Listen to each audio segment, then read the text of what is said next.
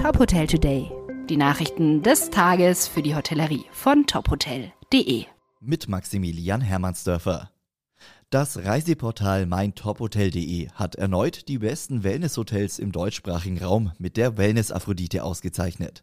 Kurz zuvor wurde der Family Cup für die besten Familienhotels verliehen.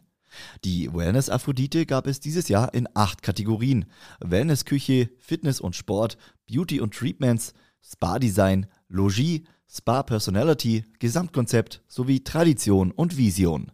Preisträger sind unter anderem das Posthotel Achenkirch in der Kategorie Wellnessküche, das Weißenhaus Grand Village und Spa am Meer in der Kategorie Spa Design und das Hubertus Mountain Refugio Allgäu für sein Gesamtkonzept.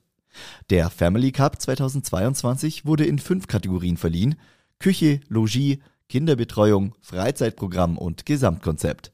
Gewonnen haben unter anderem das Feuerstein Nature Family Resort in Gossensass in der Kategorie Logis, das Familienhotel Sonnenpark in Willingen in der Kategorie Kinderbetreuung und das Familienhotel Allgäuer Berghof in der Kategorie Gesamtkonzept.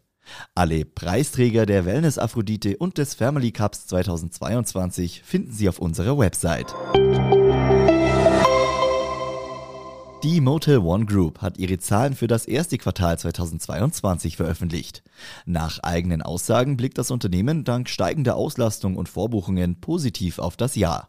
In den ersten drei Monaten lag die Auslastung der 83 Hotels bei 30 Prozent und der Umsatz bei 63 Millionen Euro.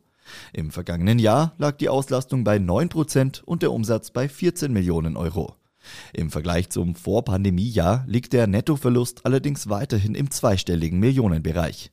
Ein Lichtblick sei die kontinuierlich steigende Nachfrage bei Reisenden. Bereits für April erwartete Motel One eine Auslastung von 60 Prozent und rechnet mit einer weiteren Erholung. Im ersten Quartal hat die Hotelgruppe zwei neue Häuser in Manchester und Aachen eröffnet.